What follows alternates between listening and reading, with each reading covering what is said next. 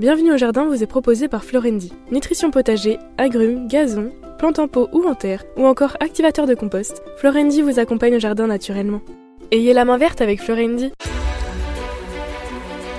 News Jardin TV vous propose Bienvenue au jardin, une émission 100% nature animée par Patrick Mulan et Roland Motte. Bienvenue mes amis, bienvenue sur News Jardin TV pour ce numéro 63 de notre grande émission. Bienvenue au jardin, nous sommes le 9 juillet. Il ne reste plus que 175 jours avant la fin de l'année, un petit peu moins pour prendre des vacances sans aucun doute, puisque nous vous quitterons pendant un petit temps à la fin du mois de juillet, parce qu'il faut quand même de temps en temps respirer un peu, même si on adore ce qu'on fait. Donc 190e jour de l'année comme je disais, 9 juillet. Roland Motte est à côté de moi. Nous sommes en pleine forme. C'est normal parce que c'est la belle saison. 18e jour du signe astrologie du cancer et 21e du mois de Messidor dans notre fameux calendrier républicain français.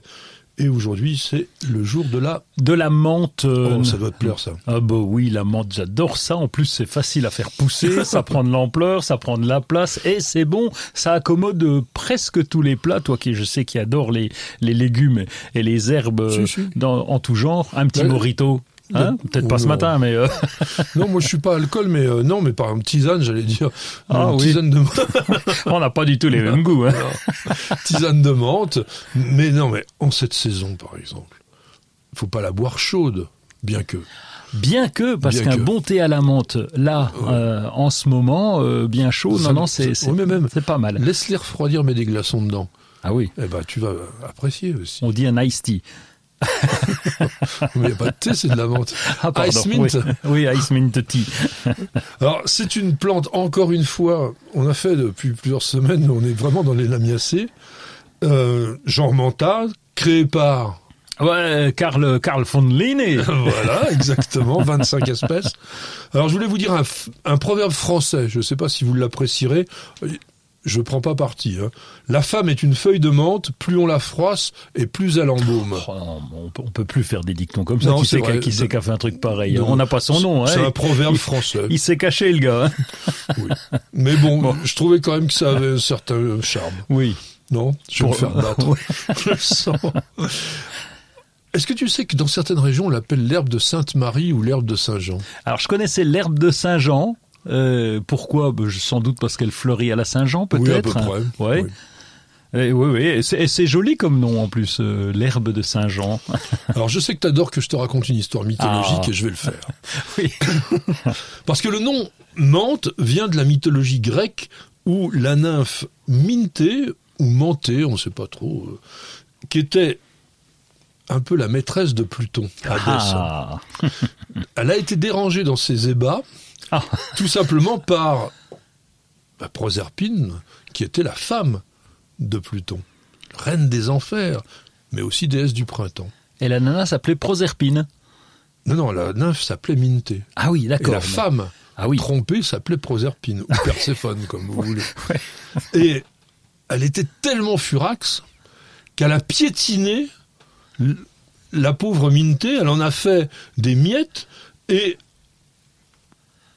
Hadès, euh, Pluton, donc, qui était vraiment amoureux quand même de Minté, il a été pris de pitié pour son amante et il voulait en conserver le souvenir et donc il lui a donné une odeur parce que quand elle a été piétinée par Perséphone, elle s'était transformée en plante. Ah dis donc, ben oui, bah ah oui, c'était comme ça qu'on faisait. et du coup, euh, Pluton, bah, il lui a donné cette odeur pour s'en rappeler définitivement. Bon, évidemment, c'est de la mythologie. C'est une plante originaire d'Asie mineure, la menthe, elle n'est pas indigène de chez nous.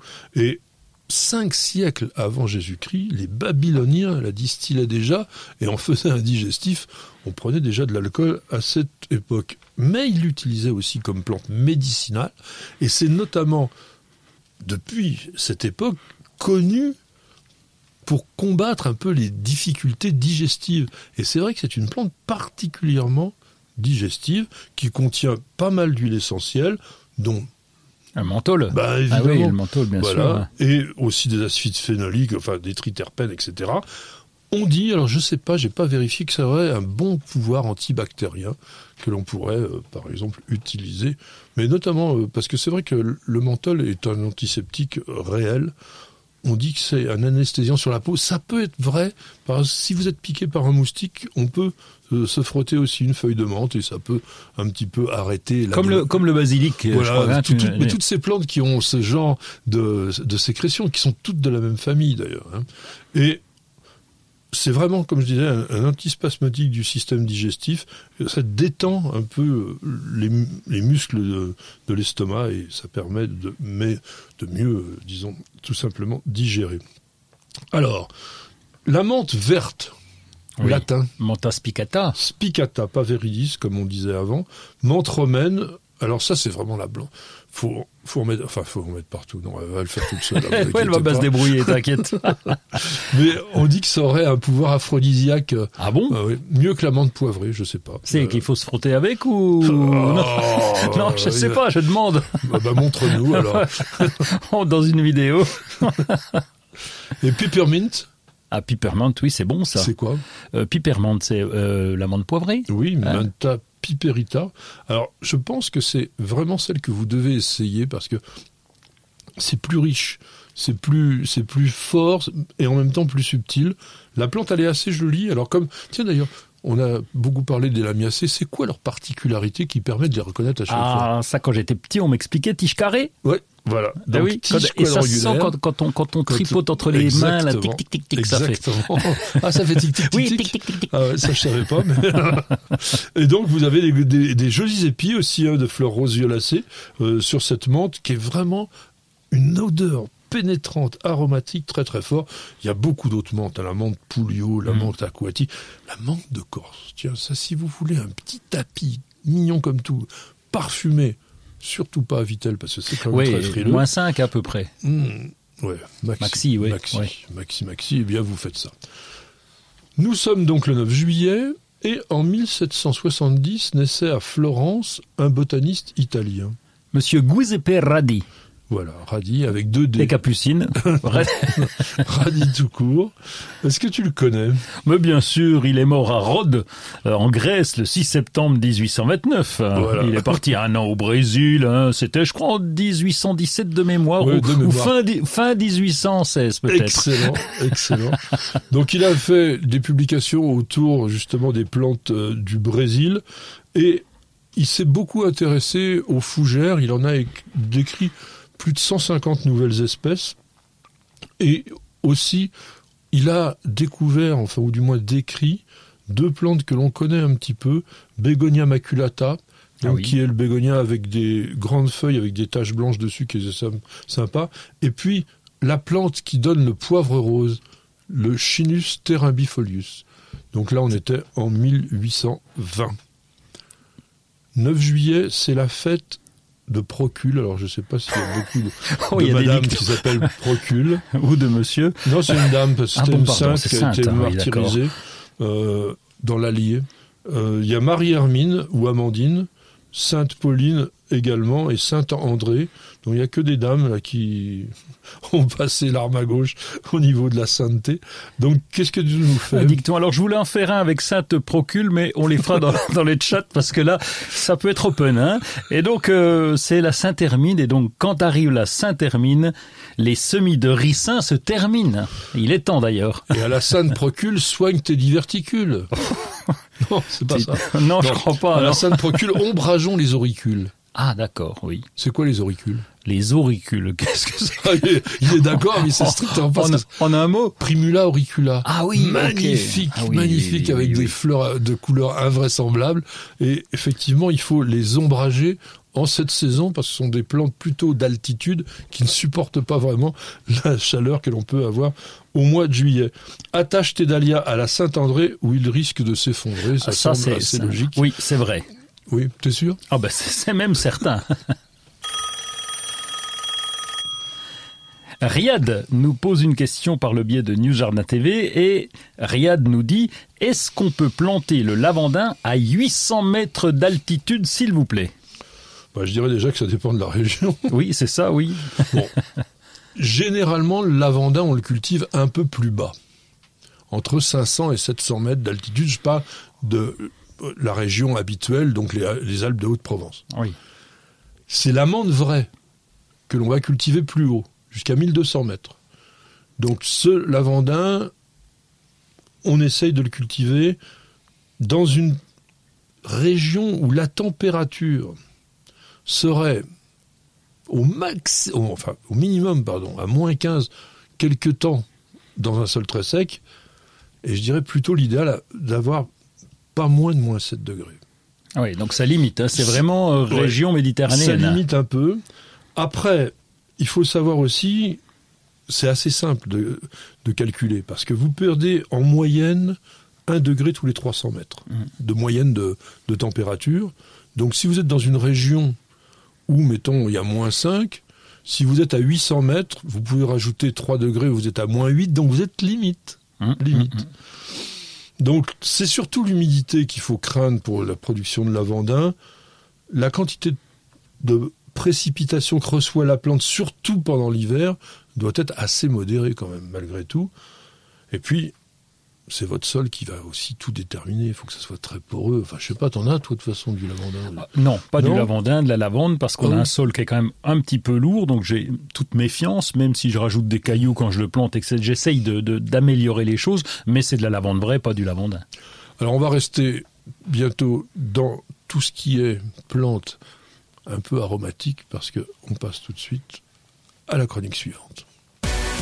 Vous n'avez pas la main verte?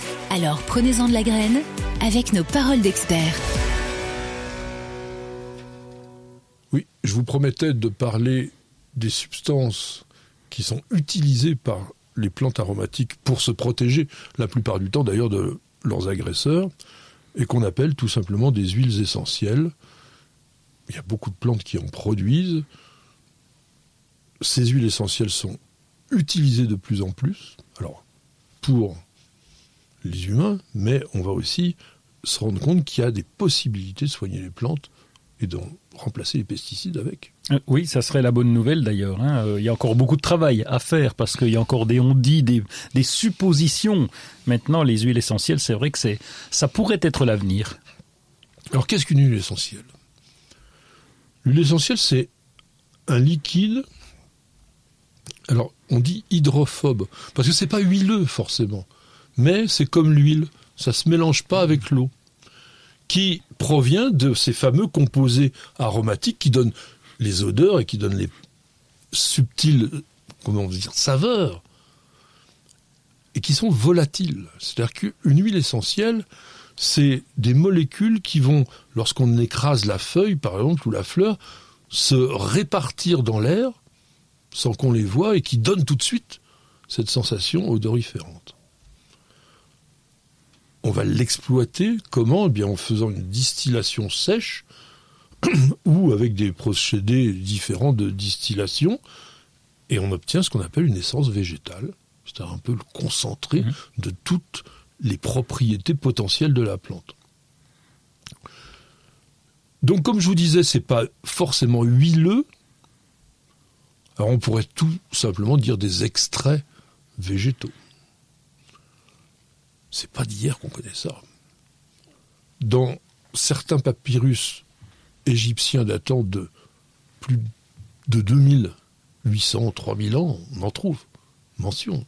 Et d'ailleurs, il est certain que certaines huiles essentielles, on l'avait évoqué quand on a parlé du basilic, Oui. étaient utilisées dans l'embaumement pour les momies qui ont réussi à passer des millénaires dans un état de conservation invraisemblable. Quand on va dans certains musées en Égypte, on est étonné de voir ces momies euh, en se disant comment ça a pu tenir comme ça. Et c'est ces huiles essentielles dans des mélanges que l'on ne connaît pas, qu'on n'a toujours pas réussi à. On n'a pas réussi encore à analyser. euh, Ouais, c'est bah, dommage. Les hein. analyser, bah, le temps est passé quand Oui, même par ça. là. oui. Mais on sait qu'il y avait des extraits de ceci, de cela.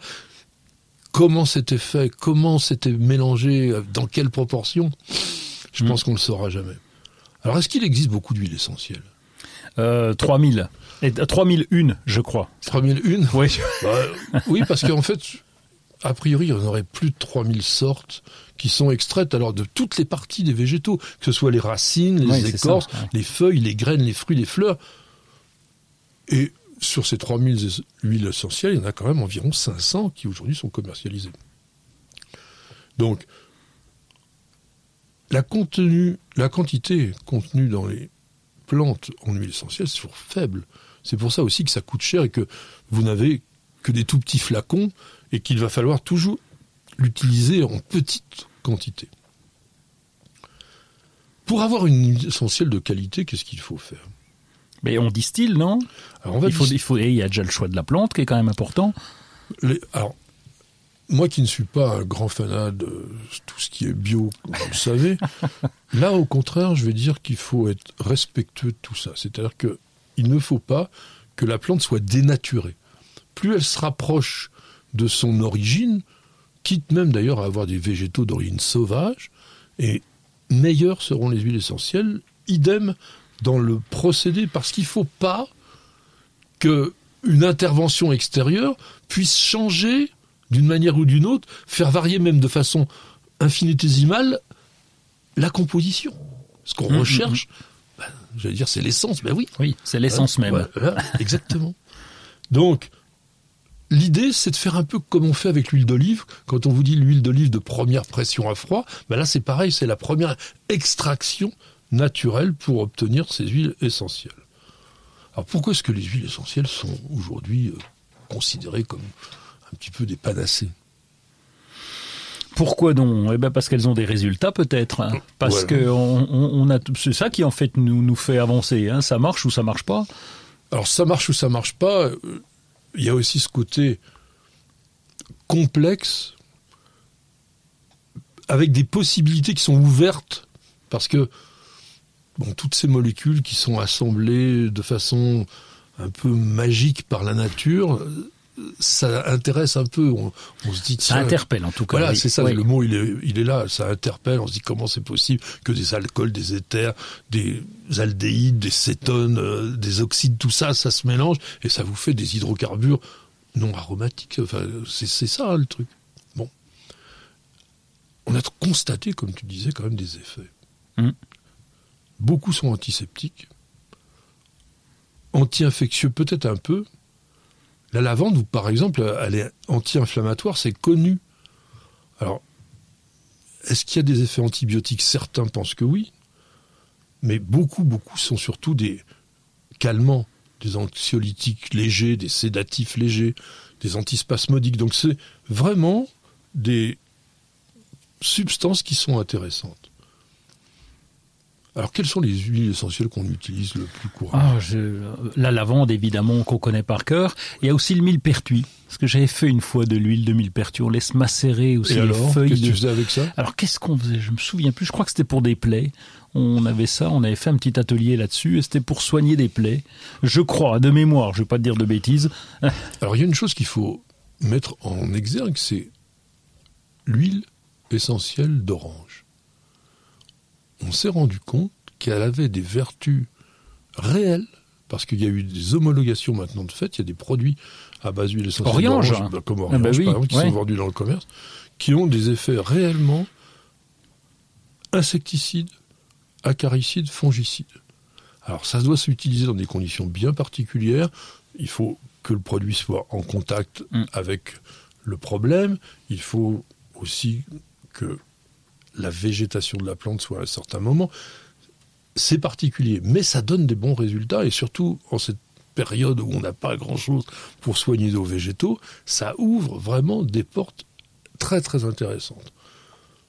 On fait de l'huile essentielle de fenouil, par exemple, pour l'aérophagie, par exemple. On fait de la de l'huile essentielle de coriandre, qui est un véritable stimulant.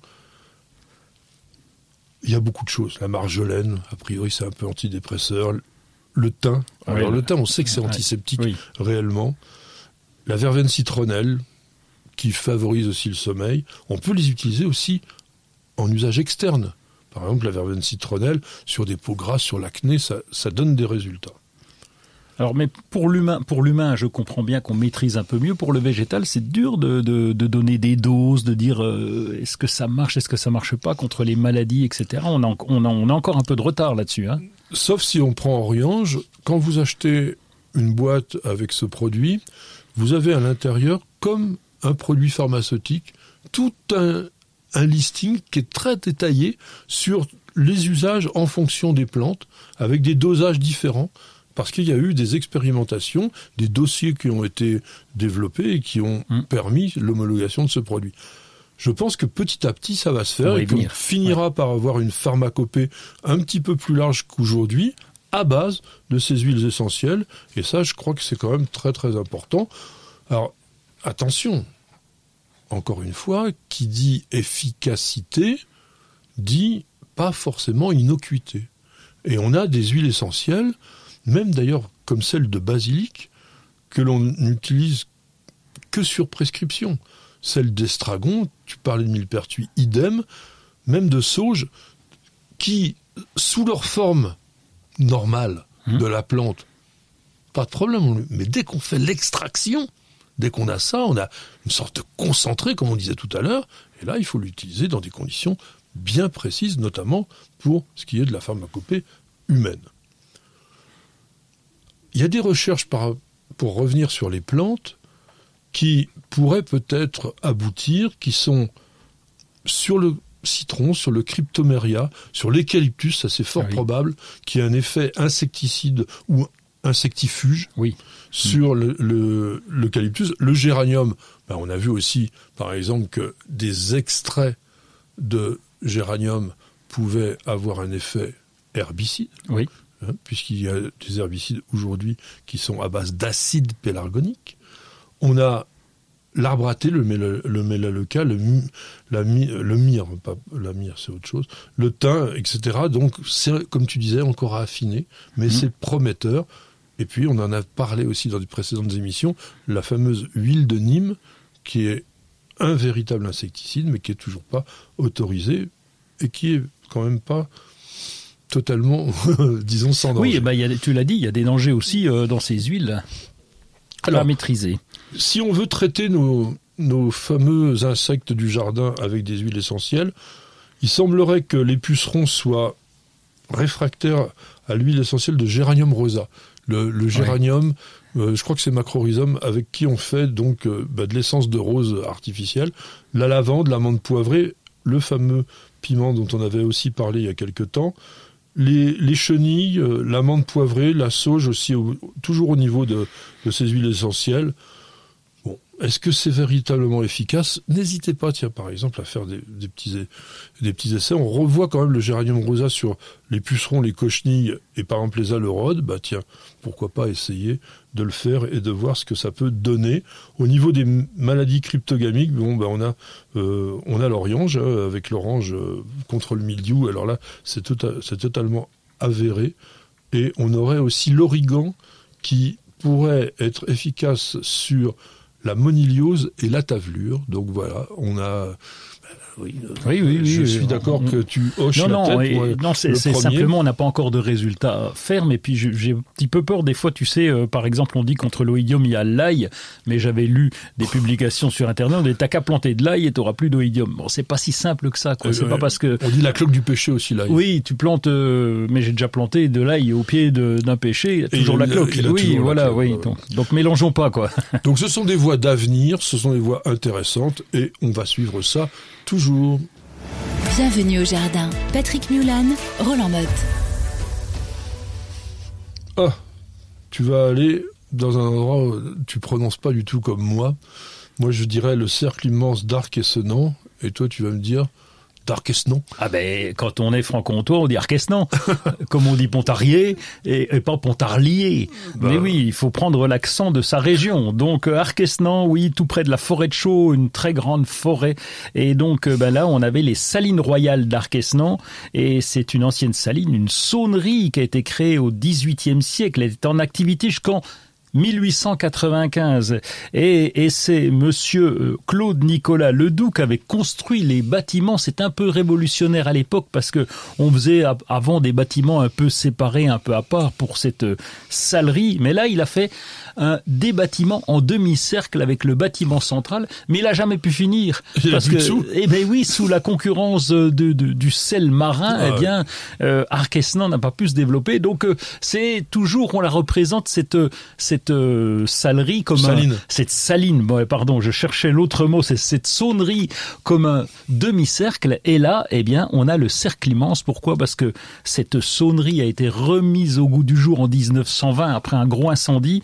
Et donc, euh, on a tout C'est ça à retapé. voir avec le jardin, là. Eh bien, il y a le Festival des Jardins depuis une vingtaine d'années là-bas sur place. En demi-cercle, Ouais. évidemment. eh Donc bien c'est pas là, nouveau quand même. ah si, ce qui est nouveau, c'est le cercle immense. Donc là, ils ont Ah, reconstitué le cercle.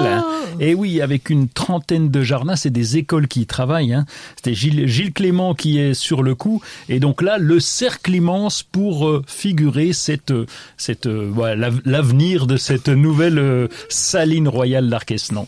De cette ancienne nouvelle saline. Exactement. Tout plus d'infos www.salineroyale.com. Non, mais c'est un endroit à aller visiter qui est assez sympa.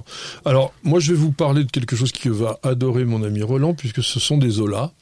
Euh, Ah. Olias. moi, j'ai envie de dire Olias, il y a deux L, je sais pas pourquoi, mais faut pas, il faut pas, on m'a dit. Si, Euh, on, peut, on dit les deux. hein. Donc, je vous rappelle, ce sont des pots en terre microporeuses que l'on enterre en partie et qui vont diffuser l'eau petit à petit. Et Nature With Us, qui est une start-up de la grande société Ozlock, a eu l'idée de, enfin c'est tout simple, d'ajouter un, un bouchon avec une petite tige pour tout simplement vous donner le niveau d'eau. Ah mais c'est bien ça, je suis obligé d'ouvrir chaque fois moi les Bah- miens. Bah oui, Eh ben là, oui. c'est- bête comme chou. Ah, c'est hein. génial. Euh, Donc simplement, bah voilà, c'est un flotteur. Donc évidemment, quand il est tout en haut, bah, ça veut dire que le niveau est tout en haut. Et puis quand il descend, à un moment donné, vous vous dites, bah là, il va falloir que je rajoute. Donc, Génial. C'est pas grand chose, mais c'est bien. Alors, ils ont quand même deux types d'olas. Il y a la traditionnelle, donc, qui est en forme de jarre à l'ancienne et qui est en argile. Enfin, vraiment, le truc de classe. Il y en a trois modèles. Un tout petit. Alors, je sais pas si ça sert vraiment. Ah, si, c'est pour les pots. Un demi-litre. Et puis, un litre 5 et 5 litres. Donc 5 litres, c'est quand même la, mo- la moindre des choses. L'idéal, c'est même d'en avoir des plus grandes. Bah, pour une balconnière, le litre c'est peut-être Voilà. bien, mais euh, ouais. Et puis vous avez le Ola Expert. Là, ils ont fait évoluer le modèle en prenant une forme totalement cylindrique qui est donc plus facile à enterrer et à déterrer que la forme en jarre et qui permet aussi d'ajouter plus facilement des éléments autour quand vous voulez fertiliser un petit peu, etc. Vous avez cette forme cylindrique que vous revoyez plus facilement et qui est couverte avec un bouchon de liège qui assure une plus grande résistance que le bouchon euh, classique en terre cuite, non Je peux témoigner, j'ai déjà cassé deux cette année, donc euh, Voilà. C'est mieux en liège. donc on l'a en 1,5 litre et 5 litres. Alors selon les modèles, ça coûte entre 13,50 euros et ça va jusqu'à 29,90. Je pense que de plus en plus, on va s'intéresser à cette méthode d'arrosage parce que là, vous concentrez complètement l'eau au cœur des plantes et ça, c'est vraiment quand même très très bien. Alors tu voulais nous parler de Monsieur le Prince Jardinier. Et oui, monsieur euh, de, Blo- de Broglie, du château de la Bourdésière. Louis Albert de Breuil. Louis. Al- oui, voilà, c'est ça. Je sais Bon, pas pourquoi on dit de Breuil alors que ça s'écrit Broglie, mais c'est comme ça. Bah oui. Mais c'est comme ça. Bon, d'accord. Bah, de Broglie, eh bien, il a, il a son château de la Bourdésière, le conservatoire de la tomate que vous connaissez sans doute tous. Et si vous connaissez pas, il faut y aller. Il y a près de 600 variétés de tomates. Et là, eh bien, Mont-Louis-sur-Loire. Mont-Louis-sur-Loire, exactement tout près de Tours.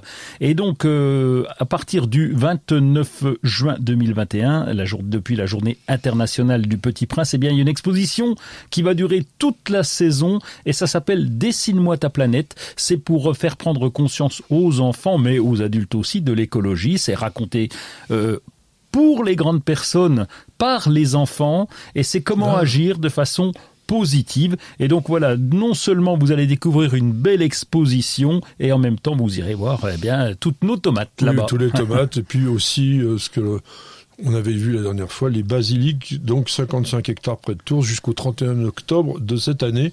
Et je voulais vous dire, moi, deux mots sur le retour des ormes, Ah. parce que grâce aux travaux de l'INRA, alors c'est INRAE maintenant, pour simplifier, mais 30 ans de recherche, d'expérimentation ont permis aujourd'hui la sélection de variétés résistantes à la graphiose. Vous savez que les ormes avaient complètement disparu à partir de- du milieu des, des années 70. Ça a été un ravage. Je crois que 90% des ormes d'Europe ont été anéantis par la graphiose. Et bien maintenant, donc, ce Resista, Sa- Sapporo Gold, Vada, Lutèce sont des variétés qui sont réellement résistantes et qui commencent à être replantées pour pouvoir bah, peut-être un jour redonner tout ce patrimoine arboré qui était important hein, dans notre pays au niveau des ormes. Donc ils en ont déjà planté quand même 315 000. C'est très très très très bien. Et ce qui est vraiment aussi très bien, c'est d'écouter une toute petite page de pub. On revient tout de suite. Prenez soin de votre jardin avec Oriange 3 en 1. La nouvelle innovation Solabium. Insectes, acariens et maladies, un seul produit et c'est fini.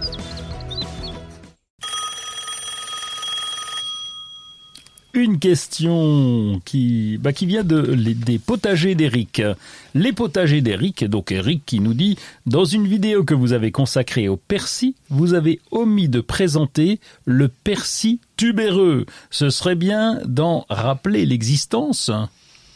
Oui, alors il fait bien de nous faire la remarque. De toute façon, il faut savoir une chose. Nous faisons des émissions de communication décontractées et on ne fait pas une encyclopédie permanente de tout ce qui peut exister d'un coup. On vous dira jamais tout d'un coup. D'abord, c'est la base même de la communication journalistique. On ne peut pas tout dire et on ne dira pas tout. Donc, il a raison, ça existe. Donc, ce fameux persil tubéreux, c'est une variété de persil, hein, Petroselinum crispum, subespèce, c'est pas une variété, une sous-espèce, tuberosum, dont on utilise principalement les racines charnues. Ou dont on utilisait, je disais, et c'est vraiment les passionnés de vieux légumes et tout ça qui remettent ça au goût du jour. C'est pas très courant. Je sais pas si c'est vraiment bon. Est-ce que tu en as goûté? Non, j'en ai pas goûté. On en a planté une année. Alors normalement, ça se garde, etc. Puis finalement, on l'a, on, on l'a oublié, on l'a laissé tomber. Mais, mais c'est, mais c'est une, c'est une bonne chose parce que ça fait partie des légumes oubliés. Et donc, euh, pourquoi elles sont oubliées Parce qu'on n'en parle plus. Non, ils sont oubliés parce que souvent ils sont pas bons. Euh, ou du moins parce qu'on a des choses bien meilleures à se mettre sous la dent. Après, ça peut toujours être rigolo, mais je vois pas comment on peut se régaler de racines qui ont le goût de persil. Euh, le persil, c'est bien pour agrémenter quelques plats, mais enfin moi j'ai peur quand même que ce soit pas euh, vraiment savoureux. Quoi, voilà. Je ne réponds pas parce que Non. on, a, on est limité en temps. Mais je ne suis pas d'accord. On passe au dossier suivant. Vous cherchez la petite bête?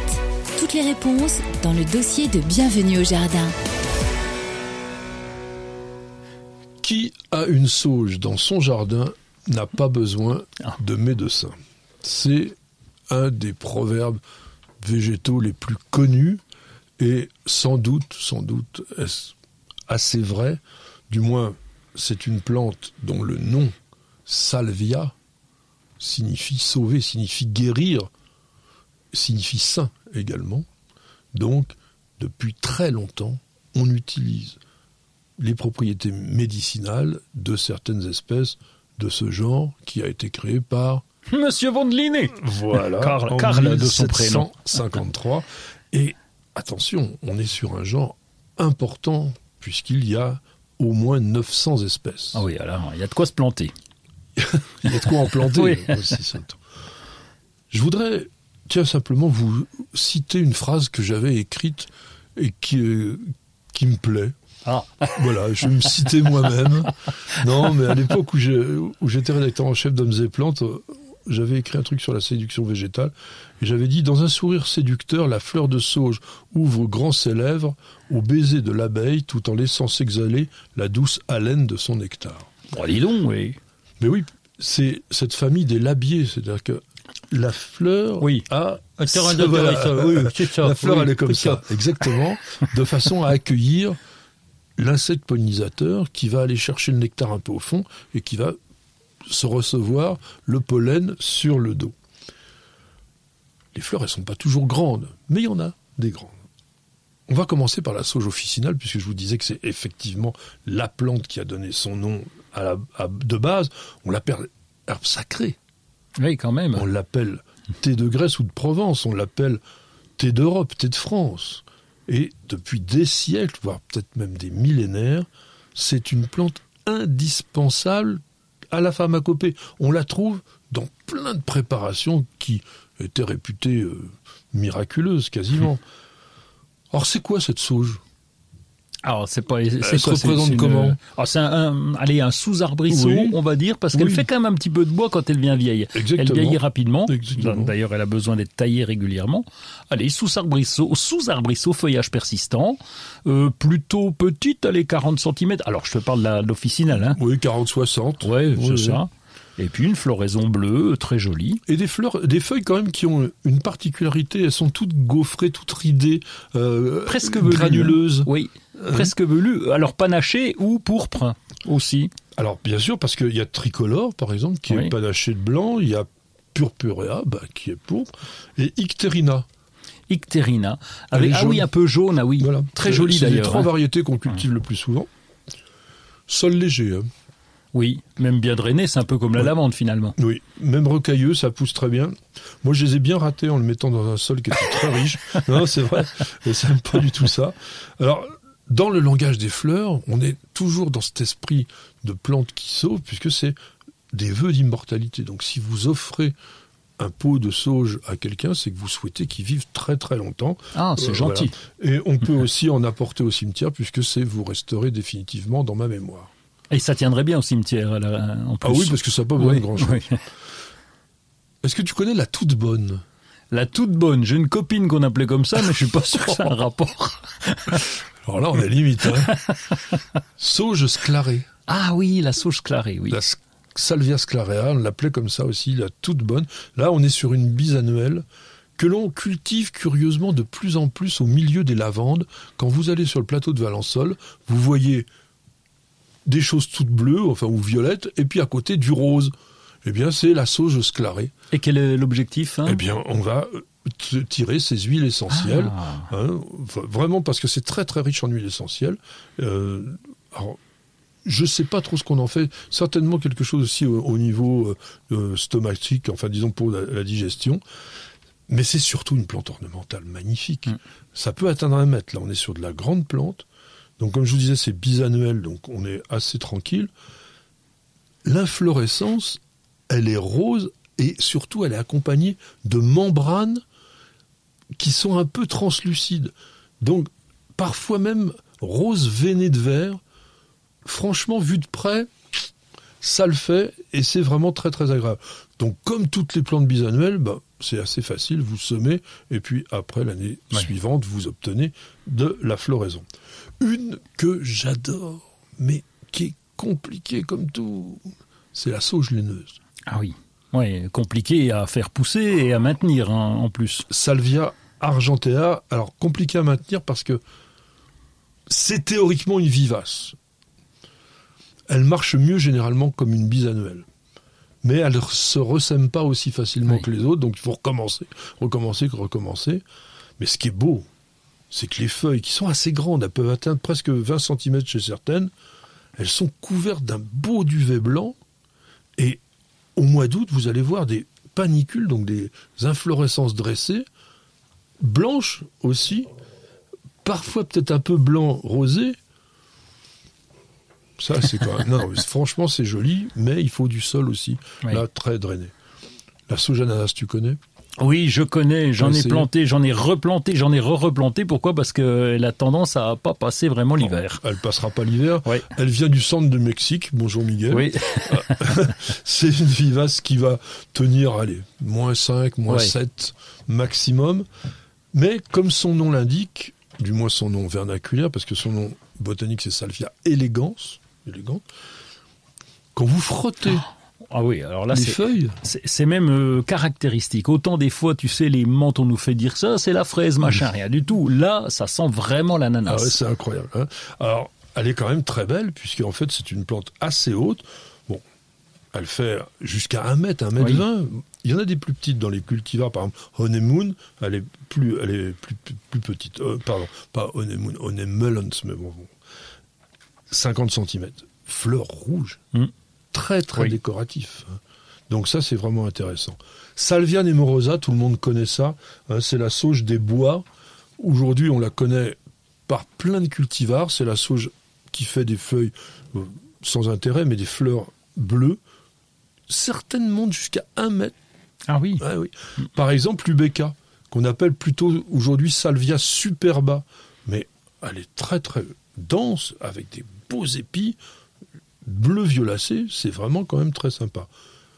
Dans les rouges, vous avez la, la sauge annuelle basique qui est Salvia splendens. Oui. Alors, je dis annuelle parce qu'on la cultive comme une annuelle. Dans son pays d'origine, elle peut être vivace, mais chez nous, on on elle, est au- elle est brésilienne. Je vous ai pas dit son pays d'origine, c'est le Brésil, donc c'est plus facile d'être vivace au Brésil que chez nous. Oui. Donc, on va la planter comme un œillet d'Inde, comme un pétunia pour l'été, et on a des très très beaux cultivars, bien rouges, bien beaux. Dans ces couleurs-là, vous avez pas grand-chose d'autre, donc on va passer dans les bleus. Ah oui, parce que si, si, si, par exemple, la sauge microphylla, Salvia, on l'appelait Grahami dans le temps. Ah oui, chose oui, bien sûr. Bah oui, alors La les- sauge la, de la goutte de sang, on disait même. Voilà, donc celle-là, elle est rouge. Ah oui. Alors là, on est sur du sous-arbrisseau aussi, Oui. Frileux aussi, même si nous, ça fait deux, trois ans qu'on l'a au jardin, et elle tient le coup. On la ratiboise en fin de saison, et après ça revient, mais ça fait plein, plein, plein, plein de fleurs pendant tout l'été. C'est vraiment fait, ça fait deux hivers qu'elle tient chez nous, hein, donc, euh, Oula donc tu vois. euh, Réchauffement climatique. Alors on va passer dans les bleus. On va passer dans les bleus avec Salvia patins. Salvia patins, c'est peut-être une des plus belles fleurs quand on la regarde en gros plan et qu'a exactement la forme de la famille. Eh oui. Là, regarde ça. Voilà, Ah avec oui, un, grand label comme ça, un bleu, un bleu azur pratiquement, plante 60 cm, vraiment, enfin, vraiment très très jolie. hein. On l'appelle d'ailleurs la sauge gentiane, encore une Mm. mexicaine, donc on va la cultiver en annuel pratiquement. Oui. Mais c'est une vivace tubéreuse, donc si vous pouvez retirer les tubercules, les mettre à l'abri en fin de saison, Ouais, c'est toujours possible. faudrait. La sauge farineuse, Salvia farinosa, Oui. farinacea, elle est cultivée aussi comme une annuelle, fait des grands épis bien bleus. Idem, Texas, Mexique. La sauge du Mexique, j'ai oublié celle-là. ah non, mais attends, celle-là, faut pas la rater. Le Canta, le Canta, c'est carrément un sous-arbrisseau assez grand. Les tiges sont totalement dufteuses, blanchâtres, et vous avez des, des fleurs dessus qui sont bleues, et qui sont vraiment, vraiment très très belles. Elles peuvent aussi, certaines bleues pourprées un petit peu. La plante, elle fait un mètre de haut. Pareil, la rusticité, c'est moyen. Et puis, on- je terminerai avec celle qu'on appelait Salvia orminium, qu'on appelle aussi la sauge verte parce que son nom botanique réel, c'est Salvia viridis. C'est une annuelle, celle-là. Et elle est extrêmement intéressante parce que les fleurs sont accompagnées, oui, de sortes de bractées qui sont roses, pourpres ou blanches, nervurées, etc. C'est mignon comme tout. C'est une plante qui fait une cinquantaine de centimètres de hauteur, qui est originaire de la Méditerranée. On en trouve des mélanges en graines qui s'appellent monarque bouquet la plupart du temps. Il y a White Swan aussi qui est blanc. Il y en a pas mal de cultivars. Essayez cette plante, je trouve qu'on la cultive pas suffisamment. Et si vous voulez oui, sortir complètement de, oui, des habitudes, vous avez Amistad. Tu l'as déjà vu cette Non, sauge? je connais pas du tout. Plante qui fait 60-80 cm de hauteur et qui a des fleurs vert, vert, violet, violet foncé, mais foncé, entouré à la base d'un calice qui est noir quasiment. Donc ça fait un bleu violacé noir, une couleur qu'on a pratiquement, euh, oui, jamais, et une plante qui est hyper mellifère, qui attire en permanence, en permanence les, butineurs, et ça c'est quand même bien. En revanche, euh, c'est une vivace, hein, mais moins 7 degrés, euh, maxi, maxi. Tiens, il faudrait que je demande à Miguel, est-ce qu'il connaît la sauge hallucinogène? Ah oui. Salvia divinorum. Tu vas demander à Miguel. Tu oui, moi je la connais un petit peu. Parle-nous de ça. oui, elle est très recherchée sur Internet. Il y a des forums euh, sur ce sujet-là. Et puis euh, ça permettait quand on la. Alors je sais pas comment on la prenait, hein, s'il fallait la fumer ou s'il fallait la manger. Ça permettait d'avoir des visions, de voir plein de choses, de voir. Euh, tiens, Carl von Linné, il a dû en prendre pas mal pour imaginer le nom des plantes. et, et c'est une une plante assez connue. Oui. Bah, moi je la connaissais pas trop, mais euh, bon, on l'appelle Horace de la Pastora, euh, la feuille de la bergère. Ah, alors là, je, ne, vois pas l'intérêt. L'herbe de Marie, la feuille de la Vierge. Donc c'est une plante hallucinogène réellement. On l'appelle même antéogène. Ça veut dire quoi antéogène? C'est une substance psychotrope qui modifie la conscience et qu'on utilise à des fins spirituelles dans certaines, euh, on va dire, cérémonies chamaniques. Et donc ça devait peut-être encore s'utiliser, je sais pas, mais bon, attention avec ça. Elle est pas jolie hein, en même temps pour le jardin. Ah non, non, elle, a, d'autres intérêts. voilà. Donc si vous voulez euh, voir des collections de sauges, euh, il y a la pépinière Fleurs et Senteurs qui est à Arzon dans le Morbihan.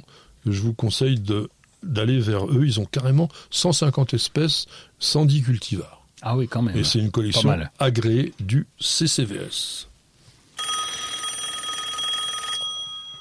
Giovanni nous interpelle sur News Jardin TV et qui nous dit si je prends des artichauts F1, quel est le risque que j'encours et peut-être euh, et peut-on récupérer les graines après euh, avoir semé? Donnera-t-il des fruits? Je pense que Giovanni a besoin d'une bonne leçon de botanique. Il y a plein de trucs qui vont pas là-dedans. Euh, bon, déjà, le fait qu'il utilise des artichauts F1, il n'y a aucun risque. Il va obtenir des artichauts. Et est-ce qu'on peut récupérer les graines? On verra après. Mais est-ce que ça donnera des fruits? On s'en contrefiche totalement, puisque chez l'artichaut, ce que l'on mange, c'est la fleur, enfin le, bouton, floral, pardon. le bouton floral, oui. La fructification de l'artichaut, elle est absolument pas intéressante sur le plan gustatif. Bon, après, récupérer des graines d'artichaut, ça a peu d'intérêt aussi parce que ça se multiplie de façon végétative très bien. Et je rappelle que quand vous utilisez un hybride F1, c'est une première génération de plantes hybridées. Donc sur la deuxième, quand vous semez les graines de, cette, de ces F1, vous avez une végétation hétérogène. C'est-à-dire que vous avez une partie qui reprend les caractères des parents mmh. et une autre partie qui mélange un petit peu tout. Donc ça n'a absolument aucun intérêt. Moi, je peux vous conseiller tout simplement acheter des plants d'artichaut et ça ira beaucoup mieux. Ou prélever les œilletons, hein, euh, simplement. Voilà, les œilletons sur le côté. Et ce qui ira beaucoup mieux, c'est quand on aura écouté cette petite page de publicité et qu'on sera revenu parmi vous. Plantez, plantez encore. Gardez le rythme. Allez-y, vous êtes doué. Mettre les mains dans la terre Nourrir, partager, faire grandir. Surprenez-vous. Fertiligène, révélez votre nature. Bienvenue au jardin. Patrick Mulan, Roland Motte. Mes chers amis, je sais que Roland adore se reposer dans son jardin, adore le contempler, faire des balades permanentes, mais je veux qu'il bosse pour la semaine prochaine, donc qu'est-ce que tu vas faire d'abord Tailler? Tailler, oui, les courgettes, un petit nez dans les courgettes, l'oïdium va pas tarder à pointer le bout de son nez, donc on va quand même recouper, parce que tu sais, on a des courgettes qui sont en boule là, et puis d'autres qui, qui filent. Et donc, mais le euh, fait de tailler, ça va réduire l'oïdium Ah non, de couper les, de couper les feuilles, pardon, je t'ai dit taille, mais je pourrais dire couper ou euh, assez en fait, quand tu commences à voir un petit peu de symptômes, tu coupes. Oui, on essaye de privilégier les feuilles qui sont marbrées oui. qui ont tendance à être, ce qu'on a constaté en tout cas, tendance à être un peu moins touchés par l'oïdium. C'est ce qu'on dit, mais ça dépend des années. Quand il y a de l'oïdium, il y en a. Oui, ah, ça on est d'accord. mais mais euh, non, ça, s'est vérifié. Puis taille des melons, par contre, là ça va commencer à pousser. Donc euh, quatre fruits, l'idéal, quatre à six fruits. On va couper aux extrémités, on va laisser encore deux feuilles, on va couper au bout. C'est pas la peine de. Il faut que ça se concentre. C'est un peu comme les courges. C'est pas la peine d'avoir une multitude de fruits qui vont être tout petits et rachitiques. Oui, puis les melons de Vitel, il faut quand même que les années soient quand même pas particulièrement belle. Non, je m'inscris en faux puisqu'on a le melon de Lunéville qui va très bien. Bon, on continue. Alors, la chasse aux courgettes. C'est quoi la chasse aux courgettes Ah, La chasse aux courgettes, c'est qu'il suffit que tu prennes un week-end pour que tu aies des courgettes qui soient grosses comme ça, parce qu'il il suffit d'un petit coup de pluie. Donc courgette devient courge. Ah oui, carrément, ça peut. Alors, c'est pas gênant parce que quand on a des grosses courgettes qu'on s'est fait avoir et qu'on n'a pas récoltées, comme on a pas mal de pieds, eh bien les toutes grosses courgettes, on va les couper en tranches et les mettre au barbecue. Petit merguez, euh, courgettes barbecue avec de l'huile, tu les tu les tartines à l'huile d'olive, tu fais retourner l'un et l'autre et ça finalement on arrive à récupérer quand même les, les trop grosses courgettes, mais elles ont meilleur goût quand même lorsqu'elles sont petites, en tout cas pour les Ça pour les salades. goût les courgettes, j'aime pas bien ça. Non mais mais Que dans la, dans la, si si dans la. Au s'appelle merguez alors. Non, dans la ratatouille ça va. Oui, mais je t'assure. courgette euh, toute seule. ah, mais non, mais attends, au, au barbecue avec un petit peu d'huile d'olive assaisonnée. Moi oh je là mange là, les tu- merguez, tu manges les courgettes, d'accord Bah, ou si tu veux, oui. Alors, ah oui, tu, Ah avais- là tu là commences là. les engrais verts. C'est pas un peu tôt, ça? C'est un peu tôt, mais j'aime pas que ça soit libre là. Sinon, si, sinon je vais pailler. Donc faut pas, faut pas que je paille Là, tu tout quand pailles même. vivant, là. Oui, non, je- là, oui, c'est paillage vivant, oui, c'est protection vivante du sol. Donc, euh, s'il y a un petit peu de pluie sur un malentendu, ça va pousser. Et puis, comme on a déjà bah, les premières récoltes, on a retiré quelques quelques patates qui avaient le mildiou, donc euh, il y a des places de libre. Mais t'aurais pas intérêt, par exemple, à prendre quelques fleurs de saison pour faire, pour garnir, de Oui, faire des, alors- un- des semis pour les cultures de d'automne ou de... Mais on le fait aussi, on fait en, tu vois, par exemple des épinards, un peu tôt, certes, Oui. mais on s'en fout parce qu'on va les manger en, en, petites plantes. feuilles, voilà, Mm. c'est ça. Donc euh, voilà, il y a, il y a plusieurs possibilités, mais Alors ça, c'est bon, en revanche. ah, c'était bien ça. Oui. Oui, avec de la vinaigrette. Bon, on Oh, bah continue. oui, on va pas manger ça comme des lapins, euh, évidemment. Euh, pourquoi tu vérifies les tuteurs des tomates? Parce que ça s'écroule? Oui, parce que ça s'écroule, tout dépend de la qualité du tuteur que tu as pris. La semaine dernière, tu me parlais des tuteurs en spirale là, qui, qui ont tendance à tomber assez facilement. Et puis, avec le poids des tomates, si tu n'as pas récolté, eh bien c'est vrai que ton pied peut se déséquilibrer, ça peut partir vite. Il suffit qu'il y ait un peu de vent à l'extérieur, et c'est bien de recontrôler de temps en temps tous ces, tous ces tuteurs euh, qui tiennent pas forcément bien. Et puis, bon, taille des rosiers toujours. Hein, euh, tout- toujours, de toute façon, le petit tour sécateur, euh, sécateur panier, c'est important. Alors, taille des rosiers, donc c'est pour favoriser la remontée de la floraison. On taille généralement à trois feuilles en dessous l'inflorescence, enfin le bouton floral, de manière à ce que d'ici 8-10 semaines, bah, vous avez de nouveau euh, des fleurs qui, qui apparaissent. Alors ça, c'est bien à faire si vous partez en vacances. Oui, N'hésitez pas. Même ceux qui sont fleuris, même ceux qui ont des boutons, vous coupez tout le monde. Et oui. vous prenez vos vacances, et d'ici un mois après vos vacances, si vous prenez un mois de vacances, donc je vous dis c'est 8-10 semaines, bah, vous aurez des roses partout. Et sur le géranium aussi, on fait ça. Ou sur les plantes annuelles, oui, tu coupes oui, sévère et en revenant, euh, Mais hop. ça, c'est vraiment le conseil. Avant de partir en vacances, vous ratiboisez toutes les fleurs qu'il y a dans le jardin, parce que ça nécessite beaucoup d'énergie à la plante, et comme vous n'êtes pas là, vous en fichez. En revanche, quand vous reviendrez, non mais c'est vrai. que Oui, c'est vrai. Ça sera tout à fait valable. Toi, tu veux aller te balader, bah oui, tant qu'à faire, c'est le moment de visiter des jardins. Ben oui, nous on reste à la maison pour s'occuper du jardin, mais une petite journée ou deux pour sortir, voire deux jours, euh, parce que si j'irais bien à Chaumont-sur-Loire, donc si tu m'as donné envie la semaine dernière, donc euh, j'irais bien à Chaumont-sur-Loire, mais il y a tout un tas de jardins à visiter autour de chez soi. Ils sont pas forcément, euh, ils sont pas forcément euh, jardins remarquables, mais il y a des petits jardins sympas. Allez-y, regardez la carte. Il y a souvent des associations d'ailleurs. Euh, dans dans Oui. chaque région, il y a une association des jardins du coin. Euh, Allez-y. euh, Et allez- puis, c'est c'est une bonne idée parce que c'est souvent là qu'on découvre les bonnes idées. C'est Oui. en regardant ce qu'ont fait les autres. Ils vont vous expliquer aussi ce qu'ils ont fait dans leur jardin. Et vous allez trouver des idées, des conseils pour réussir, des plantes. Par exemple, pas loin de chez toi, va à Berchigrange, Oui. va voir les Cardiocrinum giganteum. Oui, et il y a la boutique en sortant, donc on peut se les oui. Est-ce que tu sais ce que c'est, Cardiocrinum Mais non, giganteum mais euh, je suis d'accord avec toi, tu sais très bien. Le lys Ouais. géant de l'Himalaya. Ah oui, je l'ai vu, en plus De- j'y suis allé l'an dernier. Bah voilà. En ce moment, il y a ça. Il y en a pas beaucoup de jardins qui peuvent se présenter cette plante-là en France. Donc, ça et ils sont sympas.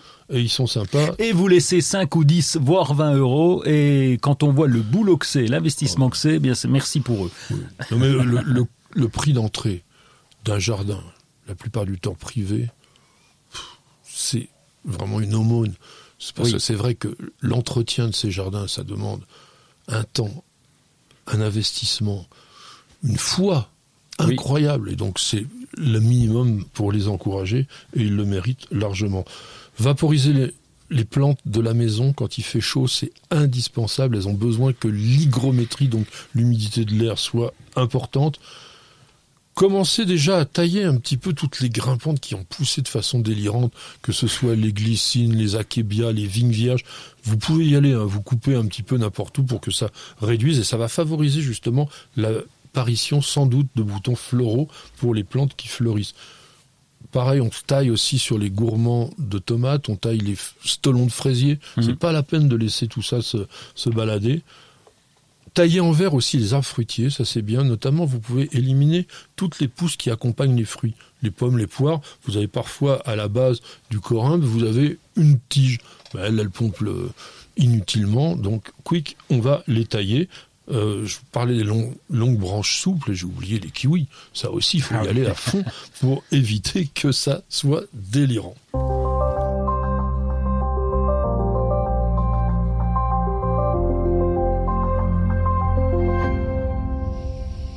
Cette fois-ci, Roland va nous emmener sur TikTok. C'est la première fois que tu nous parles de ce réseau Oui. social, on va dire. Oui, et je vais vous y emmener plus souvent parce que moi je suis dessus, donc euh, Ouais. euh, je suis un, un accro.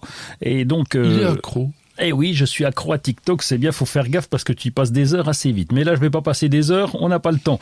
Euh, 57 900 abonnés Non, pour Gus le Ah oui, Gus. Gus le Gus. Je me demandais qui c'est. C'est un Français? Eh oui, c'est un petit jeune qui fait beaucoup de photos. D'ailleurs, il a un site internet guslegusPhoto.com. Donc là, on voit ses photos, etc. Il a 400 000 j'aime. Et l'intérêt, c'est qu'il découvre lui aussi le jardin. Il nous fait des petites vidéos très bien faites. Euh, parce que vous connaissez le principe de TikTok, hein, une vidéo un peu comme les réels sur Instagram. Donc 30 secondes pour raconter quelque chose. Et là, bah, c'est TikTok, il y a que des vidéos. Euh, oui, tu peux faire des vidéos longues, mais c'est Non, non, mais je veux dire, oui, c'est- oui, c'est oui, C'est oui. pas comme Instagram, il n'y a pas non, de photos et vidéos. Non, non, c'est, on, on est vraiment sur de la vidéo. Mhm. Oui, S'il y y a de la vie sur TikTok. Et là, donc, c'est un millénial, tu sais, les 20-30 ans, qui découvre le jardin, qui, qui, qui prend passion et qui nous fait partager toutes ses expériences. Donc, c'est à voir. Il est entre le potager et le voyage, donc euh, très dynamique comme vidéo. Très dynamique. Alors moi j'ai deux livres à vous présenter comme chaque semaine. L'encyclopédie des fruitiers sauvages et méconnus. Ah. Ça c'est totalement étonnant. Ce livre-là, euh, Helmut Pirk, alors c'est pas un livre d'origine française, mais euh, allemande, mais alors vraiment le type qui a fait ça. euh, D'ailleurs je dis allemand, je sais pas s'il est pas plutôt autrichien. Si il est autrichien, mais c'est rarissime. C'est un sujet qui est pratiquement jamais traité. Alors vous allez rencontrer là-dedans pas moins de 200 arbres et arbustes fruitiers peu connus. Alors certains un petit peu plus que d'autres. hein. C'est sûr que par exemple les mûriers euh, sont quand même des choses qui sont connues, mais il y a des trucs invraisemblables. Donc ça, ça va passionner mon ami Roland. Ah oui. Alors vous avez le sureau, vous avez la banane, la banane indienne. Vous avez, bon, alors, bien sûr il y a les kakis, les, les canneberges, les noisettes, les châtaignes, tout ça, mais les de goji, enfin vo- voilà, bon, les, les pommes de pin, enfin il, il bouffe tout aussi celui-là. Euh, mais c'est vraiment bien, non, franchement. En plus il y a plus de 1000 photos dans le livre, il est très très très détaillé. Et ce type qui a écrit euh, ça, donc Helmut Pirk, est le directeur du département d'hydrologie arboriculture arboriculture d'un institut de recherche à Vienne. Donc c'est pas un rigolo, il sait de quoi il parle et il va vous donner certainement envie de manger des fruits que vous n'avez jamais dégustés auparavant. Alors lui, c'est bien. Moi, quand c'est, quand c'est moi qui le dis, c'est moins bien. J'ai Enfin, pas bon. dit qu'ils étaient bons, j'ai dit que ça va vous donner envie. Vous Ouais. verrez après si vous les avez aimés. En tous les cas, ça, vous allez aimer ce livre-là, à la découverte des fleurs des Alpes. Alors c'est pas nouveau en soi parce que il est sorti en 2002, mais ici j'ai la nouvelle réédition dans laquelle il y a 40 plantes qui ne figuraient pas dans la première, donc c'est plus complet. C'est absolument remarquable. Ça a été fait par les experts du Parc national des écrins. Donc ce sont des gens qui sont sur le terrain, ils savent exactement de quoi ils parlent. Et regardez-moi ça. Vous avez des photos qui sont tout à fait bonnes pour identifier, agrémentées de dessins sur lesquels on vous indique en légende les points qui vous permettent de reconnaître correctement la plante. Après, vous avez aussi des côtés écologiques où on vous parle des différents milieux dans lesquels vous rencontrez toutes ces plantes. Franchement, c'est un boulot de dingue. C'est 390 espèces qui sont là-dedans. C'est un livre qui est pas énorme au niveau de la dimension. Donc si vous vous baladez pendant les vacances en montagne, et c'est vrai qu'au lieu d'aller tous s'agglomérer sur les plages, et vous allez vous balader en montagne et vous allez découvrir des trucs merveilleux. C'est le, alors c'est un petit peu tard parce que l'idéal, ah non non, on est Ah, bien, là, on on, est bien, mal, là, on hein. est bien, on est bien. Oh, oui, non non, on est bien. Euh, Jusqu'à la fin juillet, parce qu'après au mois d'août, c'est parfois un peu cramé, mais là vous allez avoir vraiment de quoi vous régaler. Donc ça s'appelle À la découverte des fleurs des Alpes, écrit par l'équipe du Parc national des Écrins, c'est chez Glénat, ça vaut 25 euros et c'est très très très très bien. Amour divin nous Oh. pose une question. Oui, je parlais, mignon. je parlais, c'était un message. Alors, Amour divin, c'est son pseudo. Est-ce que pour les mûriers de Chine, qui servaient autrefois pour les verres à soie, donc très très vieux, la taille est la même que celle du mûrier à feuilles de platane que vous avez présenté dans une de vos vidéos? Alors d'abord une précision botanique. Le mûrier pour le verre à soie n'est pas le mûrier de Chine. D'ailleurs, c'est la problématique de ces noms vernaculaires. Le mûrier de Chine, c'est Broussonesia papyrifera, qui, comme son nom l'indique, permet de faire de la pâte à papier. On faisait du papier avec. Le mûrier à, à verre à soie, c'est mûrier, blanc. blanc, oui. tout simplement, Morus alba. Et ça ressemble pas à notre mûrier platane, dont nous avons fait une vidéo sur la taille dans New Jardin TV. Le mûrier platane a des feuilles très découpées. Le mûrier blanc, c'est une feuille, euh, on va dire, assez ordinaire, un petit peu ovale.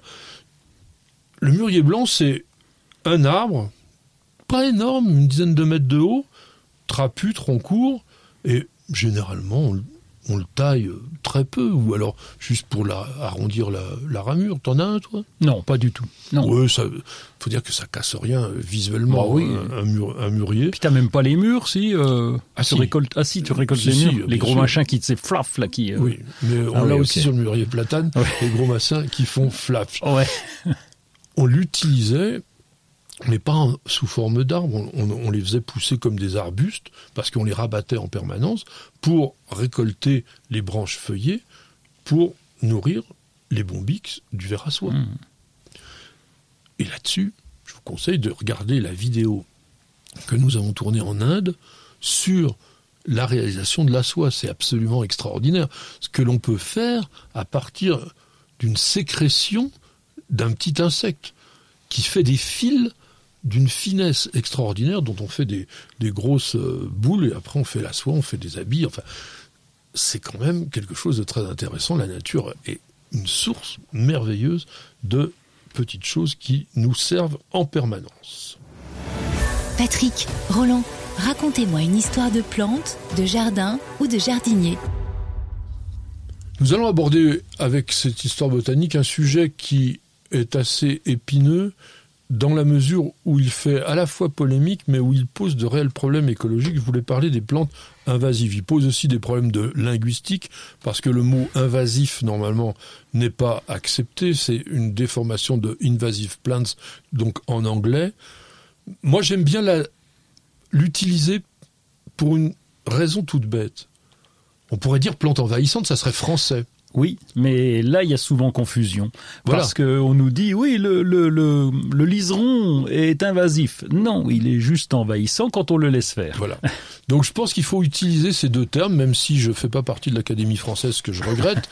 on pourrait quand même discuter là-dessus. On va considérer, nous les jardiniers, on va avoir notre langage après tout, que, comme vient de le dire Roland, les plantes envahissantes sont des plantes indigènes dont le comportement naturel bah, a tendance à être conquérant. Il a dit le liseron, on pourrait dire le chien dent, on Le pourrait dire les orties. euh, Ouais. Voilà, il y a les ronces, par exemple, voilà, sont des plantes naturellement envahissantes de chez nous.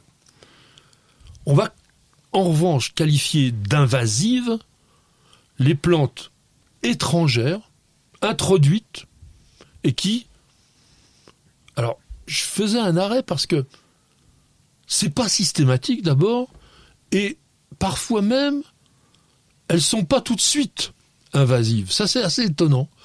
On va donc introduire dans un milieu, dans notre pays par exemple, une plante je vais vous donner un exemple de base. Dans les années 60, on a introduit l'herbe de la pampa. Oui. Cortaderia celoana, tout le monde aimait avoir euh, cette touffe de graminées avec ses grands plumets, etc. Très bien. Personne ne s'en plaignait. Non.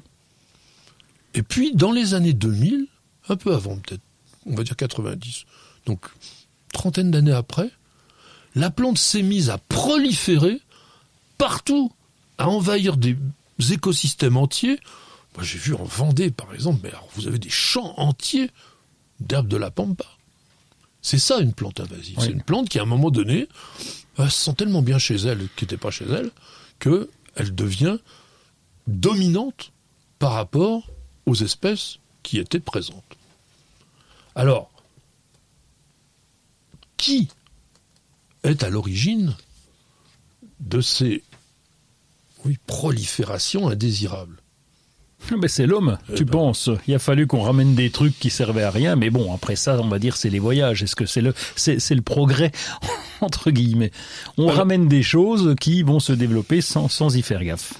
Alors tu as raison, qu'en partie, c'est toujours l'homme, et parfois c'est comme tu viens de le dire, c'est-à-dire par exemple à cause de l'introduction malencontreuse de graines, comme on a aussi des ravageurs qui arrivent parce que on voyage ou parce que on a fait des importations, parfois simplement, mmh. euh, de denrées dans lesquelles il y avait des graines, etc. Mais il y a aussi le jardinier. Parce que de temps en temps, il y a des plantes qui s'échappent de nos jardins sans qu'on le sans, sans qu'on le veuille. On vient de le dire avec l'herbe de la pampa, mais c'est la même chose avec le budleia, l'arbre au papillon. Par la renouée du Japon qui est venue euh, dans un but décoratif au départ. Non, la, euh, je pense pas. La renouée du Japon, elle est venue dans le premier cadre que tu disais, elle est venue dans des graines au milieu d'autres d'autres graines. C'est pas décoratif la renouée du Japon, c'est moche comme tout. Ah non, c'est la fleur est jolie, mais bon, allez. Ça, pour moi, la fleur est jolie, mais euh, elle est envahissante quand même. Le résultat est le même. Ah non, non, mais la Renault du Japon, c'est une catastrophe, oui. Euh, franchement, parce que c'est impossible à éradiquer. On en a eu, quand j'étais gamin, je me rappelle, dans mon Loiret, on appelait ça des bambous d'ailleurs, parce qu'on les laissait pousser, et ça fait des cannes. Hmm. On avait recouvert l'endroit de béton. Et eh bien, au bout de 2-3 ans, ça se fendillait, ça, ça réapparaissait. Enfin, l'horreur totale, c'est le genre de plante dont on peut pas se débarrasser. Il y a eu aussi d'autres cas de plantes invasives totalement indésirables du fait de l'homme et d'une certaine inconscience, à savoir le fait d'avoir vidé des aquariums dans les ruisseaux. Et certaines ah. plantes qui étaient au départ des plantes d'ornement d'aquarium se sont implantées et se sont mises à se développer euh, comme la Jussie aussi par exemple. Alors, quels sont les impacts de ces plantes? Ah ben, l'impact peut être terrible. D'abord, c'est le, biotope et la, toute la biodiversité qui va disparaître sous l'influence et sous la présence de ces, de ces plantes, euh, oh, j'allais dire parasites, mais euh, ces plantes euh, invasives. invasives, oui, c'est ça, invasives. Oui, par exemple, la renouée du Japon, une fois que tu l'as, elle est en place et tout ce qui poussait là, eh bien, ça va disparaître. oui. Totalement. Alors, on, on va même sur ces impacts environnementaux, comme on peut appeler, voir des modifications de l'écosystème justement avec les renouées. Parce que non seulement elles occupent tout le sol, mais elles changent les propriétés physico-chimiques du sol, le cycle qu'il y a naturellement dans le sol, du fait même de leur présence et de la façon dont elles, elles poussent. Et en plus, les feuilles qui, d'année en année, s'accumulent sur le sol et font une sorte de litière, eh bien, modifient aussi la structure du sol. Donc là, les impacts environnementaux peuvent être très très lourds. Par exemple, si on prend les Carpobrotus edulis. C'est quoi ceux-là? Les griffes de sorcières. Ah oui, oui. On s'est rendu compte que dans les biotopes où elles étaient introduites, eh bien, on avait une disparition de 60% des espèces présentes précédemment. Parce qu'il y a une vraie conquête, une colonisation complète. Après, il y a des impacts sanitaires, avec certaines plantes comme l'ambroisie, par exemple. Ah oui, oui. Dont Ambrosia tanacetifolia. Oui. Ambroisie à feuilles de Tanacetum. C'est quoi la tanacetum Tanacetum vulgare, c'est La la, Tanésie. la Tanésie, voilà. Feuille d'armoise aussi. Oui. hein. Alors, quel est le problème de la Mais je crois que c'est les grains de pollen qui sont crochus. Quand on les regarde au microscope, enfin au, au petit microscope, eh bien c'est crochu. Et donc quand tu absorbes ça, eh bien forcément tu as des cannes de tout, tu as des problèmes, euh, D'allergie. pas- euh, oui, carrément. La berge du Caucase.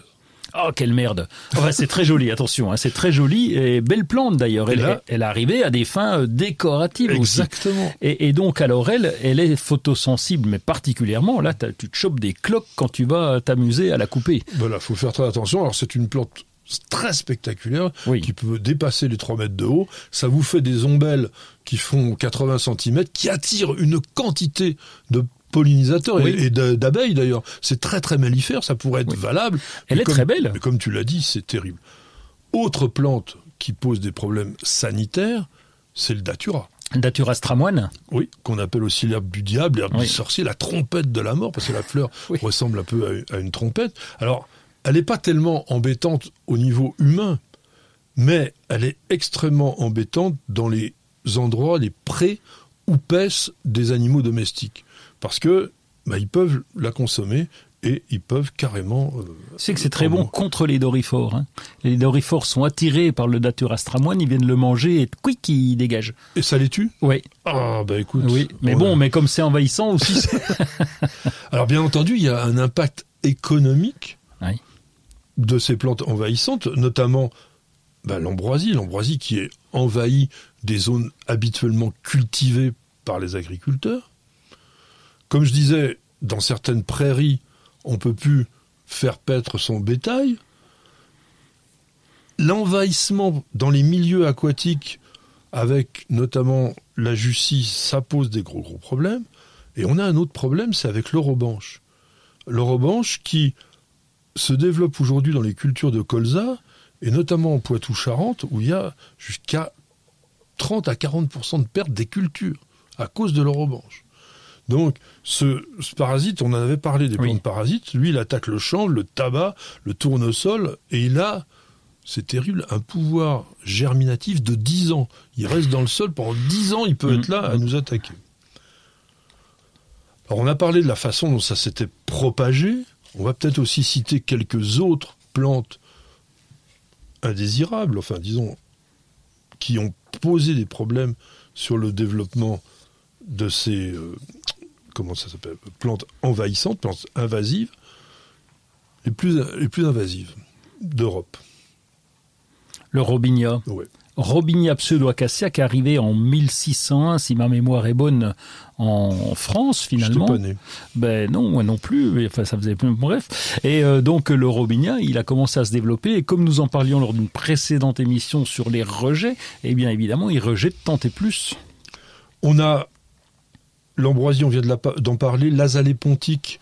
Alors ça, c'est pas en toutes les régions. Il faut que le sol soit quand même très acide, mais en Bretagne, Oui. l'azalée pontique, c'est devenu une peste. C'est dommage parce que c'est un magnifique Bah oui, rhododendron. superbe, mais voilà. La balsamine de l'Himalaya. Alors, je pense qu'on en, on en vient plus facilement à bout. Parce que moi, j'ai plus de problème avec cette plante-là. J'en avais dans le jardin. Et alors, est-ce que c'est euh, parce qu'il fait chaud ou parce, parce que balsamine de l'Himalaya, peut-être qu'elle aime pas trop les Elle, chaleurs. elle est relativement grande. On en a Ah. euh, dans les Vosges en, en- en forêt là, hein, qui pousse spontanément. Et donc, mais elle a du mal à, quand même à. Je, je la vois pas se développer comme la comme la renouée. Quoi, Mais, hein. mais elle, elle était crainte pendant un moment. Ah Alors oui. après, attention, là je parle de l'Europe, donc il y a des végétaux très différents, même en fonction des régions Ah oui. euh, de France, par exemple, les invasifs sont pas forcément les mêmes. Mais là, c'est plus important. On a aussi le figuier de Barbarie qui, dans toute la zone méditerranéenne, méditerranéenne alors ça envahit tout. C'est quand même une plante origine bah, Mexique, hein, Oui. euh, donc euh, Amérique centrale. Elle n'a pas grand-chose à faire là, mais vraiment, on ne sait plus quoi, quoi en faire. Le l'herbe de la pampa, alors vous savez, on s'est demandé pourquoi est-ce que ça avait propagé aussi rapidement dans des endroits incroyables. Cette graminée, quand vous voyez ce magnifique plumet qu'on aime bien, 10 millions de graines. Ah oui. Et elles sont disséminées par le vent. Et on en a rencontré à plus de 25 km de distance Ah ouais, en les suivant. Donc c'est vrai que la dispersion est potentiellement énorme. Le mimosa, le vrai mimosa, Acacia albata, qui est originaire d'Australie, pose des gros problèmes, notamment en Haute-Provence, dans des endroits où ils ont conquis sur euh, les Cévennes, par exemple, on peut avoir parfois magnifique, hein, tout est jaune à la fin de l'hiver, mais quid du reste de la végétation? La renouée du Japon, donc Phallopia japonica, on en a parlé, et puis il y a le rosé rugueux, le rosa rugosa, qui dans certaines zones pose vraiment des problèmes. Le senson en arbre, Baccharis alimifolia, qui peut produire un million de graines lui aussi, plutôt bord de mer. C'est une plante qu'on hmm. voit vraiment en bord de mer. Le Budleia davidi, donc ça c'était il y a quelques années, ça s'est calmé parce que toutes les variétés qui ont été produites ces dernières années sont stériles, donc on a moins ce problème. Mais là où il s'est implanté, j'en ai vu notamment dans les Pyrénées, ils n'avaient rien à faire là, et ils, ouais, se développent quand même de façon importante. En région parisienne, on a l'élante. Ah ouais, euh, ça c'est un boulet, oui. un petit un petit boulet. et la verge d'or, qui est quand même une très très belle vivace de, pour les jardins, pose des problèmes, de même que l'asternovie dans certaines régions. Donc voilà un ensemble de plantes qui, au départ, ben, voilà, elles étaient là, on les aimait bien, etc., et qui deviennent vraiment néfastes pour les jardins, et puis qui viennent en compétition avec nos cultures, et dont on ne sait pas. Alors, parce que, est-ce que on peut se débarrasser de ces plantes? Est-ce qu'elles vont rester La question, c'est est-ce qu'elles vont rester toujours invasives? Il y a des écologistes qui sont capables aujourd'hui de montrer qu'il y a eu déjà des problèmes comme ça avec d'autres végétaux dans des temps plus anciens et que ça a fini par se calmer. Et il y a un exemple de ça, c'est Colerpa taxifolia. Ça te dit quelque chose? Oui, Colerpa taxifolia, c'est quoi? C'est l'algue verte C'est pas, ça Enfin, c'est pas l'algue verte, c'est une plante qui pousse dans la mer oui. et qui avait été jetée par hasard d'un aquarium de du musée océanographique de Monaco il y avait quelqu'un qui s'était dit tiens c'est pratique, je vais, tout balancer, je vais tout balancer, et ça avait complètement bouffé les herbiers de Posidonie, qui sont donc des lieux de reproduction importants pour les poissons en Méditerranée. Et oui, dans les années 80, on en a fait vraiment des gorges chaudes, et aujourd'hui, Colerpa taxifolia, on la voit plus. Bon. Alors, est-ce que parce que l'eau a monter en température Est-ce que parce que l'écologie euh, naturelle, l'équilibre écologique naturel s'est fait? Je ne sais pas. En tous les cas, on peut aussi se dire que il faut surveiller ces plantes-là. Il faut être très attentif, mais qu'au bout d'un moment, peut-être que la nature fait bien les choses. Oui. Mais c'est quand même l'homme qui a toujours fait le bazar. T'as beau me faire la différence entre l'homme ou le jardinier, c'est quand même lui qui va s'épancher un peu à droite à gauche et qui permet à ces plantes-là de se développer.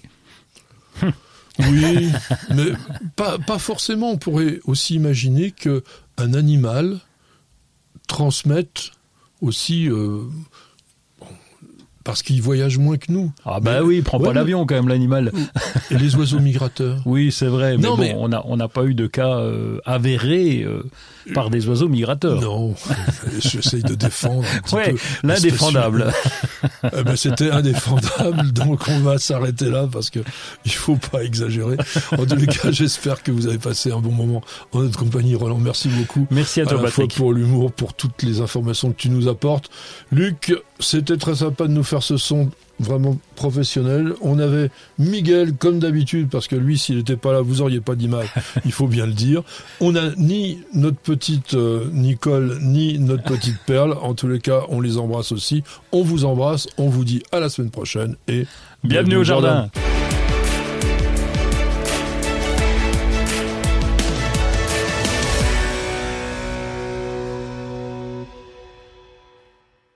Vous avez écouté Bienvenue au jardin avec Florendi. Nutrition potager, agrumes, gazon, plantes en pot ou en terre, ou encore activateur de compost, Florendi vous accompagne au jardin naturellement.